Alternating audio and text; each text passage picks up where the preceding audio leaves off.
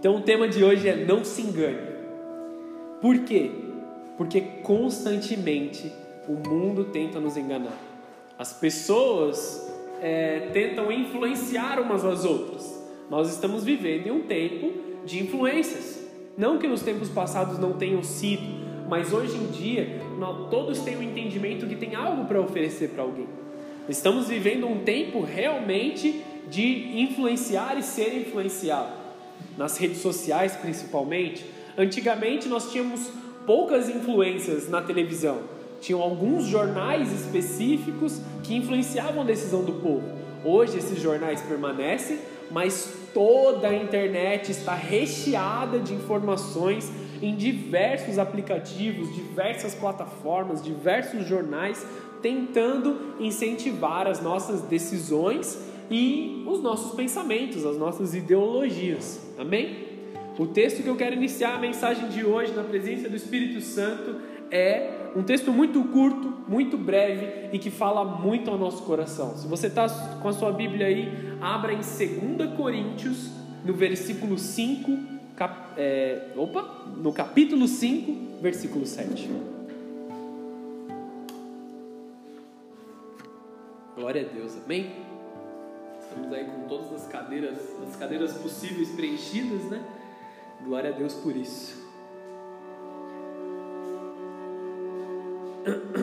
2 Coríntios, capítulo 5, versículo 7, diz o seguinte: Porque vivemos por fé e não pelo que vemos. Você deve conhecer muito bem esse texto, você já deve ter ouvido falar isso, talvez até fora da palavra de Deus, porque nós não vivemos por aquilo que os nossos olhos veem, ou os nossos ouvidos ouvem, mas pela nossa fé. Amém? Vou pedir para que vocês fechem os olhos, abaixem a sua cabeça, para que a gente ore só mais uma vez antes de entrar na mensagem. Senhor Jesus, eu estou aqui diante da tua presença e eu quero te agradecer pelo teu reino, Pai. Senhor, que em nome de Jesus eu esteja cheio do teu Espírito Santo, porque eu não quero falar nenhuma palavra aqui que venha de mim. O que eu quero trazer para os teus filhos é a revelação do teu reino, do teu trono. Então faz a tua vontade. Estabelece o seu reino. Estabelece o seu ensino, Pai, em nome de Jesus. Eu abro mão de tudo que eu sou, de tudo que eu tenho e te peço, Senhor, faz a tua maravilhosa vontade nessa casa, em nome de Jesus. Amém. Graças a Deus. Então vamos lá. Nós que pertencemos a Jesus, temos que nos guiar pela nossa fé. Muitas são as enganações nos dias de hoje, as influências negativas que entram pelos nossos olhos, que entram pelos nossos ouvidos e que acabam tocando o nosso coração, que acabam permitindo que o nosso coração seja machucado, que o nosso coração tome uma direção contrária à direção que o Senhor tem nos dado. Satanás é o mestre da enganação e não existe mentira nenhuma que não venha de Satanás, tá bom? Até aí eu acho que todo mundo conhece isso. Satanás é o pai da mentira, até aí eu entendo que todos saibam sobre isso. E desde a sua queda ele tem tentado fazer com que o homem se desligue de Deus porque a condenação de Satanás é certa. Já a nossa condenação, ela foi removida na cruz do Calvário para todo aquele que tem fé em Jesus. Então, se você tem fé em Jesus, os seus pecados eles foram apagados. Se você tem fé em Cristo Jesus, que ele morreu por nós, os seus pecados todos foram perdoados e você tem uma nova vida em Jesus. Amém? Já entendemos que a oração, a leitura da palavra e o jejum são formas de nos ligarmos ao Senhor. Ouvir a palavra é o que nos, nos aciona a fé, é o que nos edifica a fé. Então, enquanto vocês estão sentados ouvindo essa mensagem, a fé dentro de vocês está crescendo. Assim como a fé dentro de mim também cresce enquanto eu ministro a palavra de Deus. Quando nós estamos em comunhão com o Espírito Santo, falando sobre Jesus, o que está dentro de nós, a fé que está dentro de nós, ela cresce, ela é edificada. A fé, assim como um músculo, ela deve ser trabalhada. se você é, tem entendimento de, de ir para academia, se você gosta de ir para academia, você sabe que o quanto mais você trabalha o músculo, mais ele vai se desenvolver. Eu não vou fazer nenhuma piada. Eu vou fazer uma piada, mas eu não vou. Vou, vou me limitar aqui. Se você está na academia e você faz força, o seu músculo vai crescer, tá bom? E isso, determina, isso necessita de uma constância. Isso necessita que você esteja todos os dias na academia, todos os dias trabalhando. Não é que nem o Rian, que ele foi uma única vez e a perna dele nunca cresceu. Coitado, não consegui, irmão, desculpa. Brincadeira. A nossa fé é exatamente igual. Se a gente foi uma vez na igreja, se a gente leu uma vez a palavra do Senhor, nós temos um entendimento e tocou isso nas nossas vidas. Isso tocou a nossa vida, isso de uma certa forma causou um crescimento da nossa fé. Só que nós abandonamos aí depois por seja qual for o motivo, tá bom? Seja qual for o motivo, nós não estivemos mais na presença de Deus. A mesma fé que em um momento cresceu, que em um momento sofreu um, um, um incentivo de crescimento, foi alimentado. Essa mesma fé pode chegar a ser nula depois de um tempo, porque nós deixamos de edificá-la, nós deixamos de, de exercitar a nossa fé. Romanos nos ensina Paulo, né, na carta de Romanos, nos ensina que nós devemos ouvir a palavra de Deus, estar onde a palavra de Deus está, para que a nossa fé cresça. Amém? Até aí todos entenderam? Continuando aqui, Satanás quer que todas, de todas as formas, quando ouvimos a palavra de Deus, que sempre tenha uma contrapartida que tire a nossa fé. Enquanto nós estamos ouvindo a palavra de Deus, enquanto nós estamos orando ou nós estamos conversando com alguém sobre o Evangelho, sempre vem uma vozinha no fundo da nossa orelha e diz assim: Mas será que não é tal coisa? Mas e se acontecer isso? E Satanás ele tenta constantemente invalidar a palavra do Senhor. Então, nessa noite que o Espírito Santo blinde o nosso coração. Não só nessa noite, mas todos os momentos em que você estiver com o Senhor quando você for ler a palavra de Deus, quando você estiver indo para o culto, ou quando você estiver ouvindo uma palavra na sua casa, seja o que você for fazer, ore pedindo para que o Senhor fale ao seu coração. Porque se você só for até a palavra de Deus, só for até a Bíblia como um livro de informação, você vai receber uma informação, mas talvez não edifique a sua fé. Porque você vai questionar constantemente, ao invés de buscar uma revelação. Amém? Faz parte, sim, questionar as coisas de Deus para que nós cresçamos no entendimento, para que a gente busque conhecer mais, para que a gente busque saber o porquê das coisas espirituais e Deus nos revele os segredos dele, mas não questionar contra a palavra de Deus a fim de invalidá-la. Quando eu estava no mundo, antes de eu conhecer a Jesus, eu buscava sim ler a Bíblia. Eu buscava entender o que estava escrito na Bíblia, mas eu estava longe de Deus e longe do Espírito Santo. Então tudo o que eu lia na Bíblia se tornava como um argumento negativo para que eu não vivesse a fé. Há um tempo atrás, numa época tenebrosa da minha vida, eu me julgava ateu, eu julgava que Deus não existia. E eu falava isso para todo mundo a ponto da minha família ter ficado completamente triste comigo. E aí vocês podem entender o porquê. Porque as coisas que eu vivia não eram de acordo com a palavra de Deus. Só que quando eu conhecia Cristo, eu queria entender quem Ele era. E eu queria fazer com que a minha fé crescesse. Então passaram-se alguns anos e eu estou aqui porque a minha fé cresceu tanto que eu não posso permitir que ela esteja dentro de mim, mas eu preciso comunicá-la a outras pessoas. Amém? Satanás sempre vai tentar te enganar. Satanás sempre vai tentar fazer com que a sua fé murche, com que a sua fé seja abafada. Qualquer palavra de bênção que vem sobre a sua vida, existe sempre alguém para dizer: mas e se tal coisa acontecer? Mas e se isso acontecer? Aí você vai e fala assim: ah, eu consegui comprar a minha casa. Ah, aí vem uma pessoa e fala assim: ah, mas se você não pagar o boleto do financiamento, essa, o banco toma a sua casa, só para tirar a sua fé. Entende? Situações como essa são completamente normais todos os dias. para te deixar triste, para te deixar desanimado. Mas a palavra de Deus é sobre as nossas vidas. Nós não andamos com aquilo que os nossos olhos veem e com aquilo que é normal. Não é porque o erro de outras pessoas aconteceu que nós erraremos da mesma forma. Muito pelo contrário, nós podemos olhar para a situação que o mundo está e viver coisas muito mais elevadas e viver coisas muito melhores.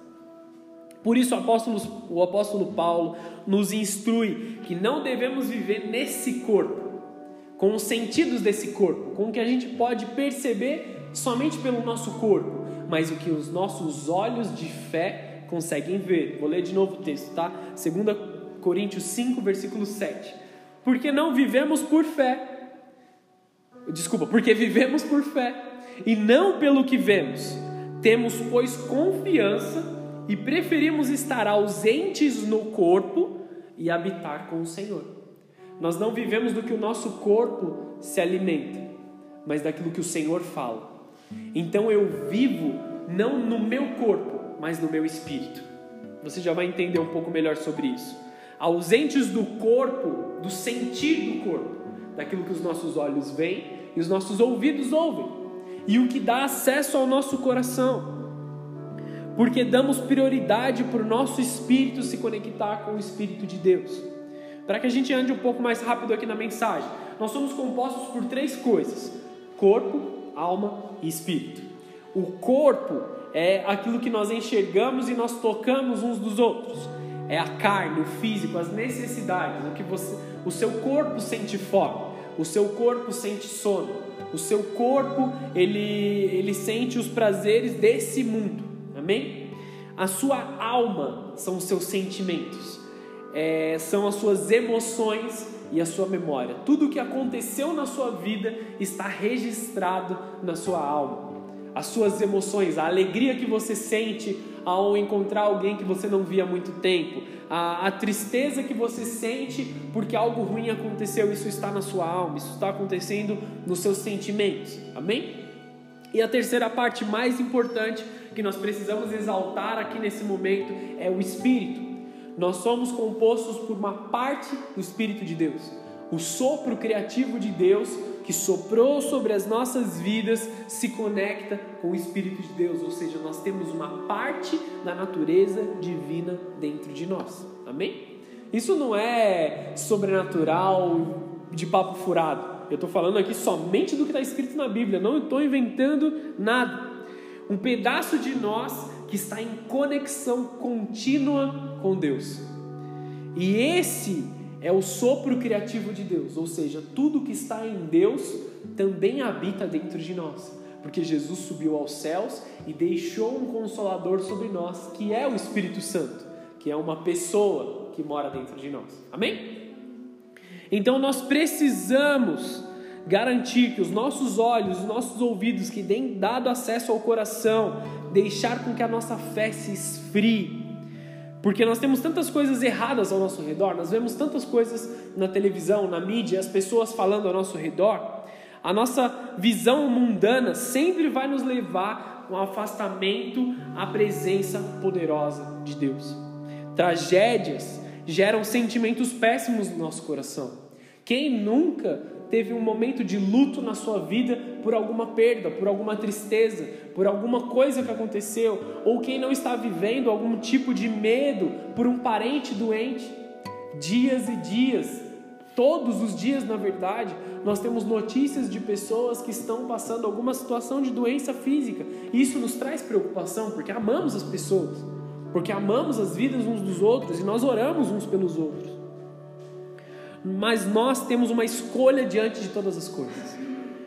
Vamos agir de acordo com a percepção natural falha e caída, ou vamos agir de acordo com o que Deus tem para as nossas vidas?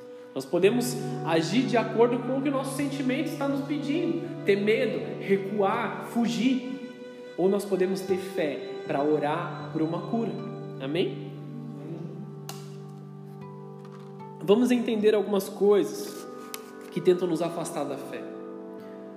Eu comentei na semana passada, muito brevemente, sobre as vozes da Babilônia, e eu quero entrar em alguns detalhes aqui.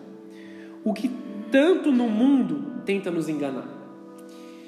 Houve uma época em que os homens de Deus eles foram presos na Babilônia, num reino em que o próprio nome significa confusão de línguas, ou seja, existem muitas vozes contrárias coabitando no mesmo lugar. Muitas vozes contrárias concorrendo umas com as outras e tentando falar uma mais alto do que a outra. Você já teve numa reunião de família em que todo mundo está gritando, cada um tentando falar um pouco mais alto que o outro para que todo mundo possa se ouvir? Não sei se isso é normal na sua casa, mas a maior parte das famílias funciona dessa forma. Todo mundo tentando falar um mais alto que o outro para que as pessoas se ouçam. Assim é uma forma errada que a Babilônia traz. Só que não são palavras de comunhão na família, são palavras de destruição. A Babilônia trata nos nossos sentimentos várias palavras de destruição, uma tentando falar mais do que a outra. Será que você vê alguma semelhança no mundo de hoje? Será que no mundo de hoje não se compara totalmente à Babilônia em que o povo de Deus foi preso? No livro Daniel, na série de Gigantes de Oração do pastor Digão, do pastor Rodrigo Aldeia, da Bola de Neve de, de Floripa, ele diz assim: A confusão de vozes, o significado do nome Babilônia, fecha o céu sobre as nossas vidas, tornando difícil discernirmos os planos de Deus, ou seja, são vozes que tentam falar mais alto do que a voz de Deus e aí tira a nossa fé. Daniel foi um homem que soube acessar a voz de Deus e abrir o céu sobre a vida dele. O profeta nos ensina que perguntando algo ao Senhor com um coração genuíno é uma chave para que a sua voz se manifeste sobre nós. Na semelhança do profeta Daniel, que tem um livro na Bíblia com o seu nome, mesmo no, nas piores batalhas das nossas vidas, nós não podemos deixar de buscar o Senhor mesmo nos dias mais difíceis, mesmo nos momentos mais assustadores, nós precisamos orar a Deus, reconhecendo que somente ela, a palavra de Deus, é poderosa para gerar vida dentro de nós. Amém? Quais são as vozes da Babilônia então? Eu vou ler bem rapidamente aqui para que você me entenda. Um texto que a gente pode usar para exemplificar quatro das principais vozes da Babilônia é o texto de Daniel 2, no versículo 1. E aí é o livro do profeta Daniel. No segundo ano do seu reinado, Nabucodonosor, o rei da Babilônia naquele momento, ele teve sonhos. A sua mente ficou perturbada que ele não conseguia dormir. E aí, eu, a gente está falando de um rei mau, tá bom? Estamos falando de um homem mau que era contrário à vontade de Deus em todos os momentos. Mas Aqui existe uma semelhança dele conosco. Quantos de nós não passamos por momentos em que estávamos tão aflitos, tão machucados, em que nós não conseguiríamos dormir à noite? Eu mesmo, nessa semana, tive um momento em que eu demorei muito para dormir. Teve um dia que eu estava muito preocupado com as coisas que eu tinha que fazer, com as demandas do momento, e a ansiedade tomou conta do meu coração. E eu fiquei um bom tempo em guerra contra a ansiedade até que eu conseguisse acalmar a minha alma, acalmar os meus sentimentos e conseguisse pegar no sono. Então, nós passamos constantemente por situações iguais, mas nós precisamos nos lembrar de buscar a solução na pessoa correta. Olha o erro do rei Nabucodonosor nesse momento. No versículo 2 de Daniel 2. Por isso, o rei convocou os magos, os encantadores, os feiticeiros e os astrólogos caldeus para que lhe dessem o que lhe havia sonhado. Quando eles vieram e se apresentaram ao rei. Nabucodonosor ele era um rei que era mau, como eu disse, ele não seguia a Deus. E ele ficou tão aflito com o sonho que ele teve, que ele precisava saber o significado daquele sonho. Ele precisava saber o que aquilo significava para a vida dele. Ele precisava entender se aquilo era profético, se aquilo vinha de Deus. Só que ele buscou no lugar errado. Ele pediu para magos, para encantadores, para homens astrólogos, para homens feiticeiros, para caldeus. Pessoas que estavam completamente desligadas da presença de Deus, pessoas que não viviam uma fé vivida como o profeta Daniel. Você está me entendendo? Eles buscaram o espiritual no lugar errado buscaram aquilo que era diferente do comum, o sobrenatural, na pessoa errada. Veja se você se identifica com algumas dessas vozes que tentam falar mais alto. Um, do, um, um dos primeiros que ele buscou foram os magos. Os magos no original também eram astrólogos, aqui fala dos dois nesse texto. Os astrólogos são aqueles que tentam explicar todas as coisas pelos signos, pela, pelas constelações, pelas, por tudo aquilo que a gente conhece como a astrologia, a, me fugiu a palavra agora, oi? Como o zodíaco, os signos, né? Que, que cada uma das pessoas tentam explicar a sua forma de vida. Tudo que tenta ditar o destino das pessoas além da presença de Deus. Tudo aquilo que tenta dar um destino para alguém sem considerar a vontade de Deus. Os signos eles dizem que nós não podemos ser nada além do que o mês que nós nascemos. Isso é aqueles que, que creem nisso pensam dessa forma. Mas isso não é o que Deus diz. Estranho pensar que os signos só têm destinos e características ruins das pessoas. Existem signos que as pessoas têm características manifestas nas vidas deles que são coisas extremamente ruins, extremamente é, maldosas. E aí nós precisamos olhar para a vontade de Deus e entender: será que Deus não tem algo mais para o seu povo? Será que esse é o único destino que nós temos na nossa vida? Será que esse é o único destino que nós podemos julgar como correto? As pessoas, por buscarem uma facilidade de ouvir algo que seja sobrenatural para eles, buscam a, a revelação no horóscopo. Essa era a palavra que eu queria. E, eles, e a pessoa vai lá e lê: Ah, hoje você vai encontrar uma pessoa muito importante. Então a pessoa fica o dia inteiro buscando encontrar alguém que é realmente importante e esquecem de quem é importante na vida deles, que é Deus. Ficam tão preocupados com uma falsa profecia que a voz de Deus fica longe. Esse é um, só um exemplo pequeno, porque são frases lançadas ao vento. São frases que um, com pouco ou quase nenhum significado, que tentam ditar o nosso destino. E essas coisas não podem ditar para onde nós iremos e aonde seremos encaminhados, senão a vontade de Deus. Eu sei que, alguns, que algumas pessoas entendem como correto isso, mas, a, mas isso é completamente limitado. Porque se o seu signo diz que você nunca vai ser próspero financeiramente, isso é a mesma coisa que Deus diz sobre a sua vida? Isso é a mesma coisa que Deus diz sobre a sua casa? Se o seu signo diz que você não é bom em relacionamentos, que você vai viver o resto da sua vida brigando com as pessoas, será que isso agrada a Deus? Porque a vontade de Deus é que nós vivamos em comunhão, nós vivamos em alegria, nós vivamos em paz. Então nós precisamos observar tudo da ótica de Deus e não permitindo que essas coisas abafem a vontade do Senhor abafem a voz de Deus. Precisamos ir na fonte daquilo que é bom, daquilo que é espiritual. Existem também os encantadores e os necromantes.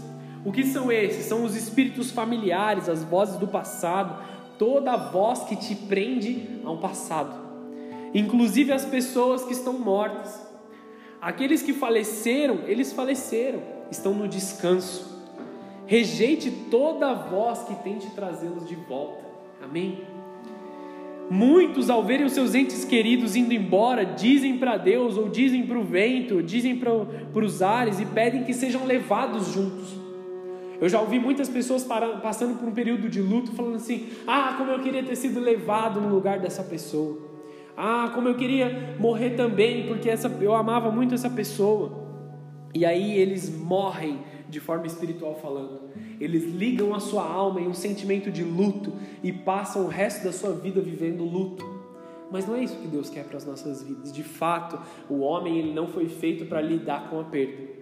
O homem foi feito para viver eternamente com Deus no jardim. E nós não sabemos lidar com perda. Nós não, a nossa mente humana ela é limitada demais para entender que uma pessoa estava conosco e, e amanhã não está mais. Nós não, não temos essa capacidade de lidar com a morte de forma boa. Por isso, muitas pessoas acreditam nos encantadores, necromantes, espíritos de familiares que voltam para nos dizer algo. Mas a Bíblia é clara: aqueles que morreram, morreram e estão no descanso. Jesus mesmo diz: Deixa que os mortos sepultem os seus mortos. Venham comigo. Ele termina o texto. Ele fala assim: Venham e me sigam. Deixem os mortos para lá. Por quê? O que Jesus está nos ensinando? Que aquilo que outras pessoas viveram não será o nosso destino também. As vozes de outras religiões que creem nessa, nesse retorno, elas estão lá para nos limitar a viver a vontade do Senhor. E de certa forma, a sua alma se prende a uma palavra, se prende a um destino, espíritos que ficam incomodando as famílias. Porque qualquer tentativa de viver com necromantes, né, que é trazer as pessoas de volta, ou o, os encantadores, é de trazer uma revelação espiritual, entre aspas, mais caída. Porque que benefício há você falar com uma pessoa que não é Deus? Seja o mais espiritual possível que você viver. Deixe que os mortos descansem. Olhe para aquele que vive e reina. Amém? Uma outra voz que tenta falar aos nossos corações são os feiticeiros. Feitiçaria está sempre ligada à rebeldia, mas não feitiçaria tipo a gente vê nos filmes, a bruxa de Blair, as bruxas com o narizão comprido, verruga no nariz, mexendo um caldeirão. Não é esse tipo de feitiçaria somente que a Bíblia fala. A Bíblia fala sobre a rebeldia e manipulação. Isso é comparado ao pecado de feitiçaria. O que é rebeldia e manipulação? É tentar acessar o sobrenatural de Deus sem Deus é tentar convencer alguém que algo é de Deus somente com palavras ou com dinheiro, manipulando financeiramente alguém. O espírito de feitiçaria, o espírito de manipulação é o que por muito tempo tem regido a política no nosso país. Você entende? O pecado de corrupção, ele é semelhante ao pecado de feitiçaria. Então, a corrupção no meio do homem ela é o que abafa a voz de Deus nas nossas vidas, porque as mentes ficam cauterizadas, as mentes não sabem mais discernir o que é certo do que é errado. Muitas pessoas estão, tão, estão envolvidas na corrupção até o nariz. E aí só os olhinhos de fora, tentando enxergar alguma coisa que seja boa, mas não conseguem viver naquilo que é correto, porque estão completamente mergulhados na corrupção, na manipulação, na rebeldia. Nós precisamos voltar a Deus e não ouvir vozes de pessoas rebeldes, pessoas que se machucaram, pessoas que estão roubando em nome de Jesus, pessoas que estão orientando as pessoas a brigarem, a se separarem, a irarem em nome de Jesus pessoas que estão enganando em nome de Jesus, pessoas que estão destruindo e aprisionando em nome de Jesus, pessoas que se dizem pessoas de Deus, mas manipulam a vida dos outros. Você entende isso? Nós precisamos distanciar a nossa vida dessas, dessas palavras, dessas vozes do mundo. E aí vem o último aqui, a voz dos caldeus, a voz do passado, a voz do pecado cometido no passado. Os caldeus representam a origem de Abraão antes da promessa de Deus. Abraão, ele veio de Ur dos caldeus, ele foi chamado por Deus lá de Ur. Então ele se converteu, recebeu a promessa, ele recebeu um destino profético. Mas o mundo vai continuar te dizendo, mesmo depois que você está na igreja, ah, agora você é o crentão, então. Agora você é o bonzão de Deus que não bebe mais, que não fuma mais, que não faz mais coisa errada. Agora você está na igreja, você é o bonzão. O mundo não quer te ver prosperar na presença de Deus. Então ele vai continuar te lançando palavras de destruição do seu passado para fazer você retroceder, para te dizer que você não é digno da presença de Deus. Satanás sempre vai tentar te dizer que você não é digno de viver algo sobrenatural. E aí eu vou te dizer uma realidade, tá bom? Nós realmente não somos dignos de algo, mas nós nos tornamos dignos pela, pelo sacrifício de Cristo na cruz. Jesus morreu por nós, para nos dar de graça a salvação, para nos dar de graça um novo destino, uma nova família, um novo futuro. Simplesmente creia no Senhor e não permita o seu coração ser tocado por vozes que dizem que você não é digno de Jesus. Amém? Amém? Não permita que isso aconteça. As vozes do passado, as vozes da sua criação, talvez te disseram que você nunca ia chegar a lugar nenhum. Talvez de uma forma negativa te disseram: "Ah, você é igualzinho ao seu pai, você é igualzinho à sua mãe, você nunca vai chegar a lugar nenhum". Talvez essa seja a voz com que você cresceu, mas esse não é o seu destino. O pecado que os seus pais cometeram, que, os, que as pessoas da sua família cometeram, não é o seu pecado. E o pecado que você cometeu não é quem você é. Porque Jesus morreu por você e você foi perdoado. Você está entendendo essa mensagem? Eu sei que ela é um pouco difícil de ser absorvida, é um pouco extensa. Mas é importante que você saiba medir e discernir qual é a verdadeira vontade de Deus para a sua vida. Amém? Então o que Daniel aprendeu a fazer? Daniel aprendeu a romper esse ciclo. Tudo aquilo que eles viviam, Daniel também estava na Babilônia. Daniel também servia ao rei Nabucodonosor como um exilado. Ele servia na corte do rei. E o que ele fez diante de todos esses homens que traziam vozes negativas? Ele orou a Deus. Nós precisamos aprender a orar ao Senhor e a declarar a palavra de Deus. Daniel foi o profeta que combateu esses espíritos e vozes malignas através da oração. Daniel 9, versículo 3. Por isso me voltei ao Senhor Deus com orações, súplicas, em jejum, pano de saco e coberto de cinza. Ele se humilhou. Ele, se, ele veste pano de saco uma roupa que não tinha beleza nenhuma. Na verdade, nem muito menos era uma roupa. Se cobre a sua cabeça de cinza, numa forma de se humilhar, de demonstrar que ele somente obedecia ao Senhor. Não dá tempo de entrar no detalhe de tudo que ele fez aqui, mas para frente eu explico para vocês o que foi, o que significa cada uma dessas coisas que ele fez. Mas o principal, ele se volta a Deus em orações e súplicas. Quando você está sendo confrontado por vozes das trevas, a sua única opção é a oração. Quando você está sendo confrontado por uma opressão espiritual, a resposta é oração. Quando o seu coração está aflito, está com medo, está vivendo algum tipo de paranoia, algum tipo de ansiedade, seja lá o que for, a sua resposta é oração. Esse tempo mau e pecaminoso precisa de uma igreja que ora. Por isso que recentemente nós estamos falando tanto sobre ir ao monte e haverá um momento de irmos novamente orar. O mais breve possível. Nos reunir mais vezes para estarmos em oração. É período da igreja estar em oração. A igreja precisa da oração, a nossa família precisa de oração, o mundo em crise precisa de oração, o mundo precisa de uma igreja ativa em oração. Nós seremos resposta para esse povo. Aí você fala assim: o que, que eu posso fazer? Eu sou pequeno, eu não tenho recursos, eu não tenho influência, mas você tem acesso ao dono de todo o universo. O que você pede para o Senhor em oração, Ele te ouve. Como eu posso fazer alguma coisa diante de um familiar que está doente? Fisicamente, talvez nada. Se você não é um médico, talvez você não consiga fazer algo fisicamente. Mas espiritualmente, você pode declarar nas, nas regiões celestiais a cura. E Deus te ouve. Como você faz parte da igreja, como você é filho de Deus, o que você liga na terra é ligado nos céus.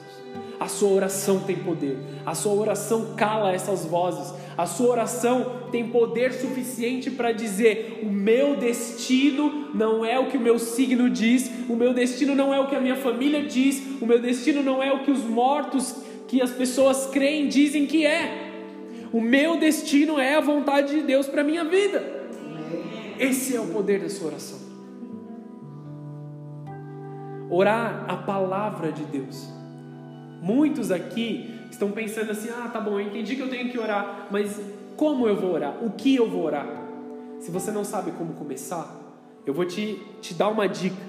Abra a Bíblia e declare a palavra de Deus dentro da sua casa. Declare os salmos. Por isso que nós começamos os cultos com os salmos. porque eles nos ensinam a adorar a Deus e a orar a Deus. Os salmos são orações cantadas, entende? Era para isso que eles serviam para o povo de Israel. Até hoje servem, eles cantam os salmos como uma forma de orar, como uma forma de agradecer a Deus, como uma forma de, de chorar na presença de Deus. Se você tem dúvidas de como começar, faça isso. Na semana passada falamos sobre o Pai Nosso. Não dá tempo de eu falar de novo aqui. O nosso sistema de raízes, ele pode estar ligado ao mundo ou ele pode estar ligado ao trono de Deus.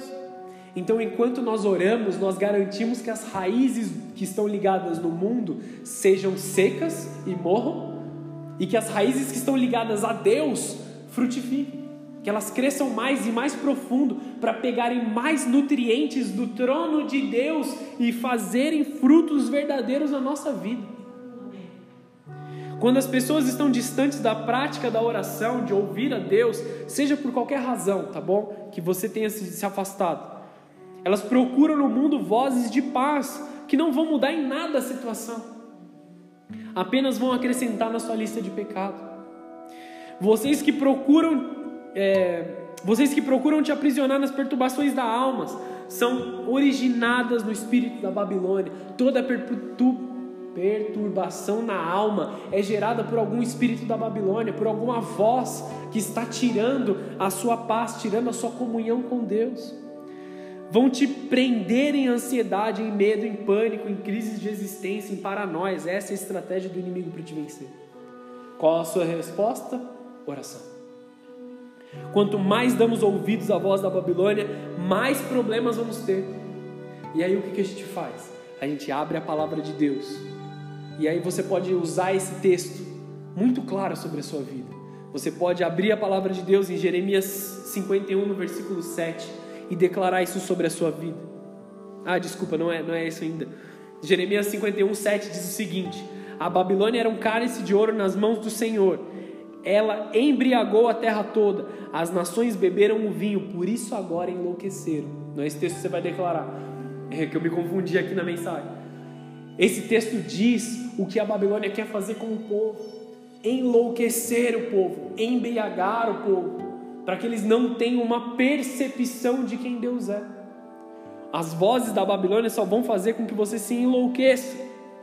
E Daniel aprendeu algo importante: a oração e a oração da palavra. Orar a vontade de Deus sempre foi uma arma poderosa contra os nossos inimigos espirituais mas muitas vezes agimos como o povo no período de Daniel, deixando de orar, permitindo cativeiros em nossas vidas. Quando nós não temos a prática de orar a palavra de Deus, nós abrimos as portas para as mais diversas prisões e exílios, e nós não podemos permitir que isso seja uma realidade.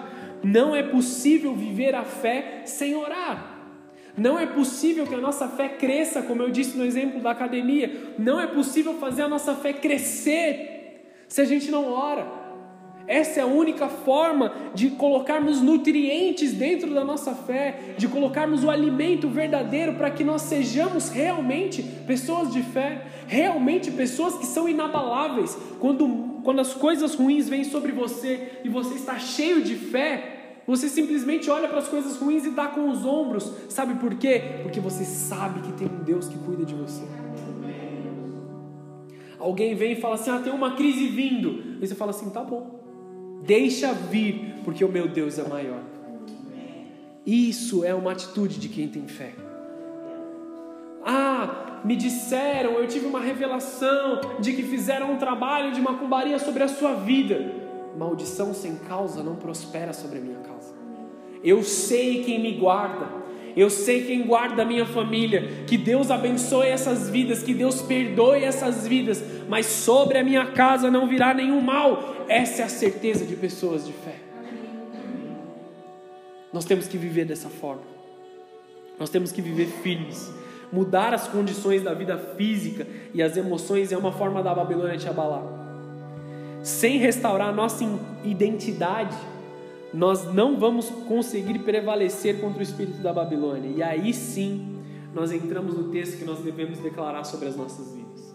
Se você tem algo aí para anotar, anote o texto de Jeremias 29, no versículo 11. Grave isso sobre a sua vida. Talvez muitos conheçam esse texto. quando você não souber o que você orar, abra a sua Bíblia nesse texto e declare em alta voz na sua casa, no seu íntimo com Deus. Aqui é Deus falando de você, tá bom? É Deus falando de cada um de vocês.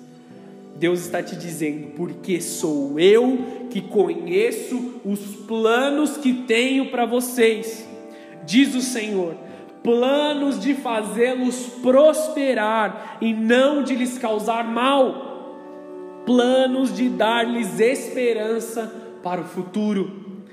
Então vocês clamarão a mim, virão orar a mim e eu os ouvirei. Isso é promessa do Senhor. Ele ouve quando nós clamamos. Vocês me procurarão e me acharão. Deus se faz achar por nós quando me procurarem de todo o coração. Então, quando o seu coração realmente quiser encontrar Deus, Deus se faz presente. É como um pai que está ali diante de você somente aguardando que você clame. Deus sabe os planos que ele tem a seu favor. Orar a palavra nos guarda contra os ataques espirituais dos dias difíceis dos quais nós não sabemos e não sabemos como devemos orar. Praticar essa oração faz com que a Babilônia tenha dificuldade de acessar as nossas emoções, aumentando a certeza em nosso interior que as lutas não tiram a nossa capacidade de guerrear, que nós somos soldados da presença de Deus e de que Deus está no controle de todas as coisas. Entenda isso. Deus está no controle de todas as coisas. Nada fugiu do controle do Senhor. As lutas e as batalhas vão fazer com que pensamentos de mal estejam em nossas mentes do acordar ao dormir. E aí o que você vai fazer? Essa é a estratégia da Babilônia. Ele tem usado para deixar muitos escravos. Orar a palavra, orar os pensamentos de paz do Senhor, que o Senhor tem para as nossas vidas, removerá toda a legalidade do diabo. E nos fará prevalecer, mesmo se a gente tiver que viver na Babilônia. Orar declarando que Deus nos ouve, cala a voz do inferno. Jesus fazia isso. Jesus, diante de todos, ele orava assim: Pai, me ouve nesse momento. Quando ele estava na cruz, ele disse isso. Ele declarou: Está consumado. Porque ele já havia feito tudo para que nós tivéssemos fé. Então, quando você ouve e fala assim: Senhor, eu sei que tu me ouves. Senhor, eu sei que o Senhor conhece meu coração. Senhor, eu sei que a Sua palavra está sobre a minha vida. A sua alma é tratada e a sua fé cresce. O seu espírito se comunica com o Espírito de Deus e você cria um muro de proteção nas suas emoções. As suas emoções não podem ser tocadas. Orar a palavra de Deus restaura a nossa identidade. Pregar sobre oração é algo extremamente difícil, é extremamente pesado. Talvez você sinta agora algum tipo de opressão da parte das trevas, como se algo não estivesse fluindo, porque o ensino de Deus especificamente é muito forte para esse momento. O Espírito Santo está aqui, a glória de Deus está aqui, os anjos do Senhor estão subindo e descendo, trazendo coisas sobrenaturais sobre a vida de cada um de vocês. Não deixe a sua mente devagar, não deixe que pensamentos do mundo coloquem o si das trevas se abra seu coração para receber a presença de Deus. Porque isso é um momento que nós precisamos aprender. Nós precisamos aprender sobre orar. Quando você, Satanás não quer que você aprenda a orar. Sabe por quê? Porque se você aprender a orar, ele não vai ter acesso nenhum sobre a sua casa. Ele não vai ter acesso sobre a sua família, ele não vai ter acesso sobre o teu futuro. Ele não pode mais te controlar. Por isso que essa palavra é tão difícil de ser transferida, de ser atingida ao seu coração. Quando você sabe orar, quando você sabe se colocar na presença de Deus, Satanás tem que ir embora. A Bíblia diz que as portas do inferno não prevalecem contra a igreja. O que, que é a maior característica da igreja? É um lugar onde pessoas estão reunidas para clamar a presença de Deus. É para isso que a igreja serve para que pessoas se reúnam e atraiam a presença de Deus. Esse é o foco da igreja. É onde há cura, aonde há transformação, aonde há vida. Então, enquanto a igreja anda, as portas do inferno prevalecem. Porta não é um instrumento de guerra. Não são as portas da igreja que estão sendo atacadas pelo inferno. São as portas do inferno que estão sendo atacadas pela igreja. Então, quando você ora, tudo se esconde de você os demônios, os espíritos, seja lá o que for, se esconde de você, porque você se manifesta em fé. E você avança. Você avança no seu destino. Você conquista coisas espirituais. Tem um, um testemunho que a América contou nessa terça-feira na célula. Ela falou que ela sentiu um momento, eles estavam viajando nessa semana, e ela sentiu um momento de desconforto, de uma certa opressão no, no hotel em que eles estavam. O que ela fez como uma mulher que sabe a autoridade que tem na palavra de Deus? Abriu o Salmo 91, começou a ler em voz alta e declarar. E a glória de Deus encheu o lugar. Não é? Toda a opressão foi embora. Por quê? Porque ela trouxe à existência a palavra de Deus. Existem salmos-chave. Salmo 91, Salmo 23 falam do, do amor do Senhor e do cuidado dele sobre as nossas vidas. O Salmo 24 diz sobre a vinda de Cristo, sobre o poder e a glória de Deus, e nós temos que ter a intenção sobre todas essas coisas que nos dão a segurança da proteção de Deus. Só mais um tipo de oração que eu quero te ensinar a fazer, além de orar a palavra de Deus, é a oração de intercessão. Eu vou explicar muito brevemente, simplificando algo que as pessoas complicam muito a intercessão é orar pelos outros, orar pelas outras pessoas e construir coisas espiritualmente. Tudo que acontece na terra foi gerado nos céus. Tudo que acontece na sua vida, de alguma forma, foi gerado primeiramente nas regiões celestiais. Se você está aqui hoje ouvindo a palavra de Deus, sendo salvo por Cristo, alguém orou por você. Talvez pode ser a pessoa que está do seu lado. Talvez pode ser alguém da sua família. Alguém orou por você para que você estivesse aqui. Eu sei, algumas muitas pessoas que oraram por mim. Alguns amigos meus que trabalhavam comigo que oraram por mim e me levaram para a igreja. Me deram uma Bíblia no momento em que eu não sabia nem ler, não sabia nem o que era a palavra de Deus. Por isso eu tenho tanto prazer em dar Bíblias para as pessoas que vão fazer bom uso dela sabe, que vão é, buscar, que vão mergulhar mesmo, que estão de, dedicados. Porque foi o que fizeram comigo, me abençoaram, colocaram uma semente na minha vida e frutificou de fato. Se eu estou aqui, pelo menos alguma coisa boa gerou. Tudo é construído em oração. A intercessão é a insistência do cristão em buscar algo celestial. Nada na nossa vida é conquistado sem oração. O culto de hoje à noite, ele foi gerado em oração ao longo da semana. Sabe o que aconteceu no sábado passado? Deus me acordou na madrugada. Deus me acordou, era umas três, quatro horas da manhã, não me lembro exatamente, com um sonho. E nesse sonho, era a hora do culto, eu não tinha me arrumado e eu não tinha palavra para pregar. Deus me deu um susto naquela noite. Por quê? Para que eu construísse o culto em oração para que eu fosse para orar. Eu entendi o propósito. O propósito não era de fazer mal. Foi um sonho que de fato me assustou. Mas eu falei, Deus, que isso nunca seja uma realidade na vida das pessoas. Não é por mim, não é porque eu vou me envergonhar diante das pessoas se não tiver o que falar, mas porque filhos de Deus vão deixar de receber o alimento que é devido deles, que é de direito. Nosso, esse alimento é do nosso direito. Muito pelo contrário. O pastor não devia insistir que as pessoas viessem pregar. Ah, você não pode vir para a igreja hoje. Você está afastado, você está sumido, venha para a igreja. Não. As pessoas deviam falar assim: Pastor, eu quero receber mais. Me fala mais de Deus. Eu estou aqui, eu estou disponível. Entende? Quando nós entendemos que a palavra de Deus é nosso direito, nós vamos até ela. Nós vamos até a presença de Deus. Nós nos dedicamos a estar com Deus. Tudo é construído em oração a intercessão é a sua insistência em conquistar algo. Tem orações que não são respondidas no mesmo momento por Deus. Existem castas que só são expulsas com jejum e oração, como Jesus disse. Tem coisas que levam tempo você construir.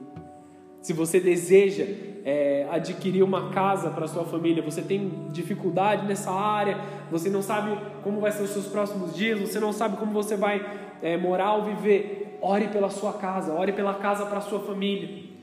Você que vai casar, você que está construindo uma família, não sabe o que fazer, ore para que você tenha algo na presença de Deus.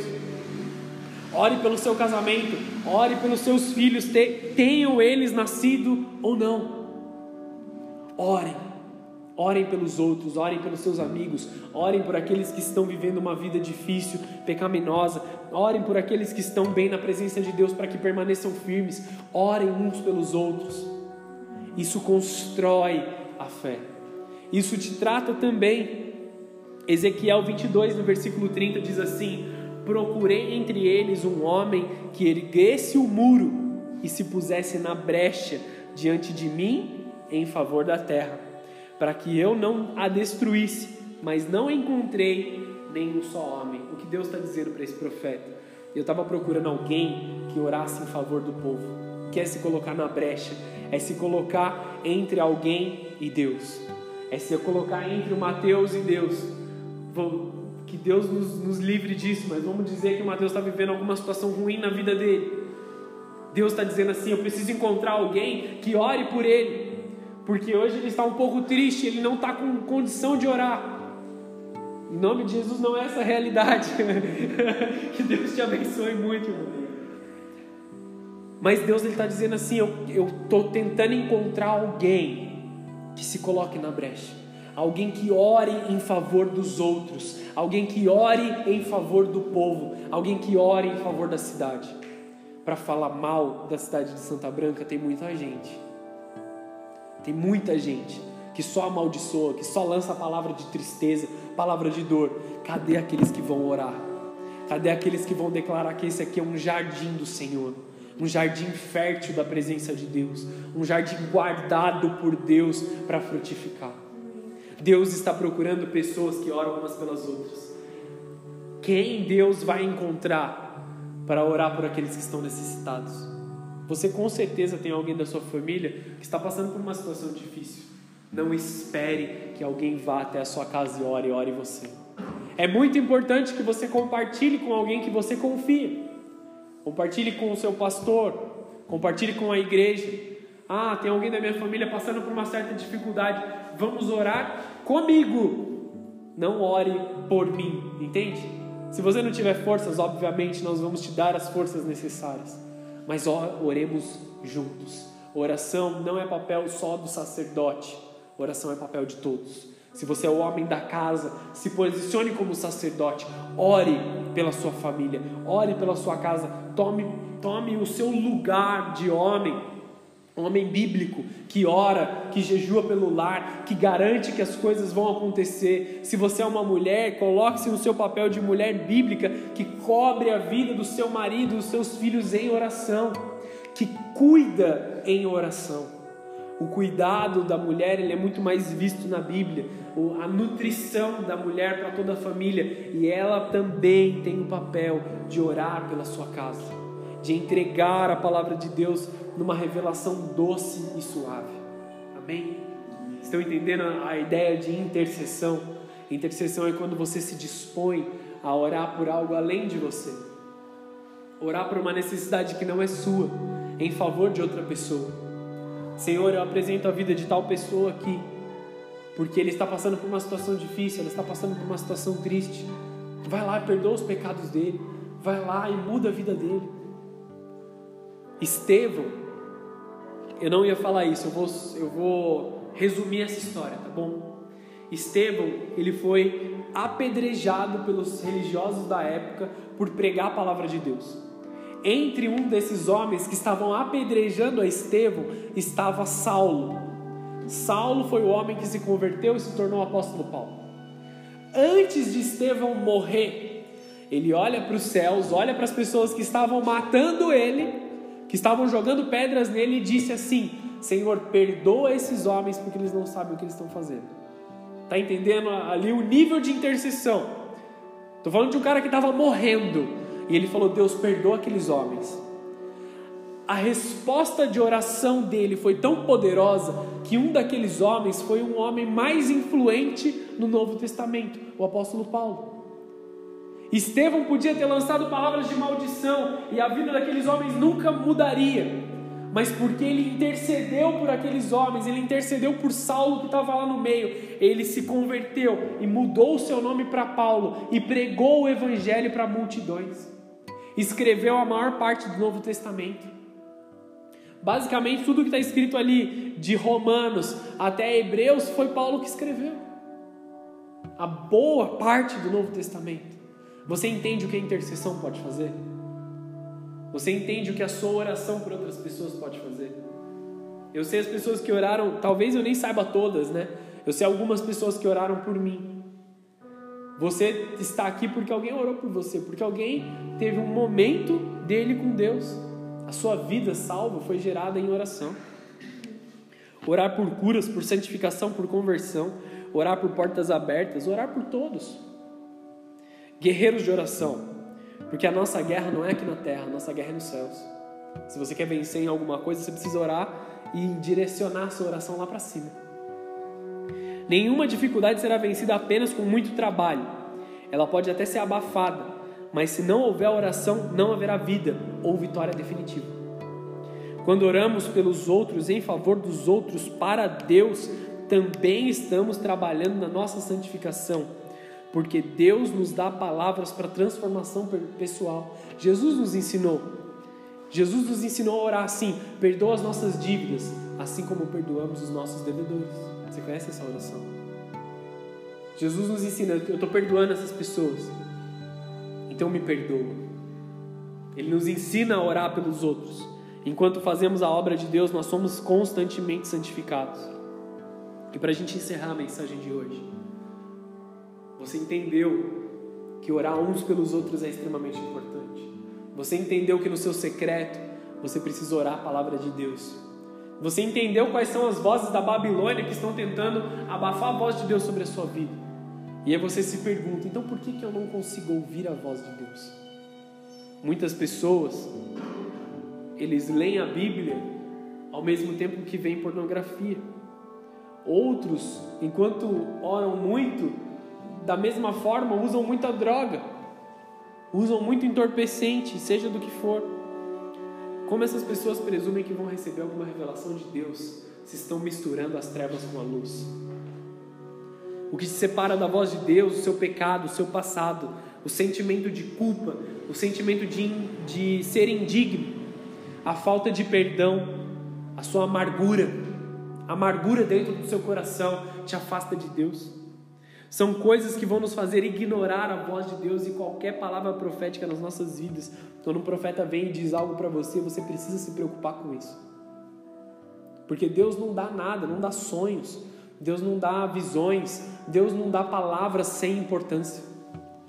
Entenda uma coisa: Deus não desperdiça nada. Todo o aviso de Deus tem que ser levado em conta. Toda a palavra de Deus ela tem que ser levada a sério. Se você ouviu uma palavra de Deus e guardou ela na gaveta, você será responsável pela, pelo destino ruim que isso vai levar. Então, como que eu tenho que ouvir? Como que eu vou poder ouvir a voz de Deus? A voz de Deus ela é poderosa. Ela gera vida, ela abre os céus, ela atrai as bênçãos, ela muda a atmosfera. Você só reconhece a voz de quem você tem intimidade. Muitos não sabem que é a voz de Deus que está falando com vocês, porque vocês não têm o costume de estar com Deus. Por isso eu te digo que oração seja um hábito diário, seja um momento diário na presença de Deus. Levítico 10, 10. Vocês têm que fazer separação entre o santo e o profano, entre o puro e o impuro. Passem uma linha, façam uma divisão, construam um muro para que nada do que é profano tome a sua vida. Nós não podemos misturar as coisas. Precisamos remover da nossa vida o que é profano, o que é pecaminoso. Precisamos de mudança. Muitos entraram nessa casa com sentimento de culpa por coisas que fizeram no passado e aí não conseguem romper na presença de Deus. Muitos, por não aprenderem ainda quem é Deus ou qual é a vontade de Deus para si mesmo, não conseguem se entregar porque se acham indignos, acham que estão sujos demais. Só que essa não é a realidade. Quando você abriu o seu coração e você disse: Senhor, me perdoa, Senhor, muda minha história, Senhor, eu não quero mais viver para o pecado, o seu pecado lhe foi lavado. Satanás vai tentar te lembrar dele, Satanás vai tentar te culpar com esse pecado, mas Deus já apagou isso. E você precisa crer nisso. Essa é uma noite que você precisa também se perdoar. Você precisa se perdoar pelas coisas erradas que você fez. Nós teremos um momento para guerrear sobre as nossas vidas agora, amém? E eu vou pedir para que todos fechem os olhos e abaixem a sua cabeça. O mundo ele vai tentar te enganar mesmo. Da fé de Deus verdadeira.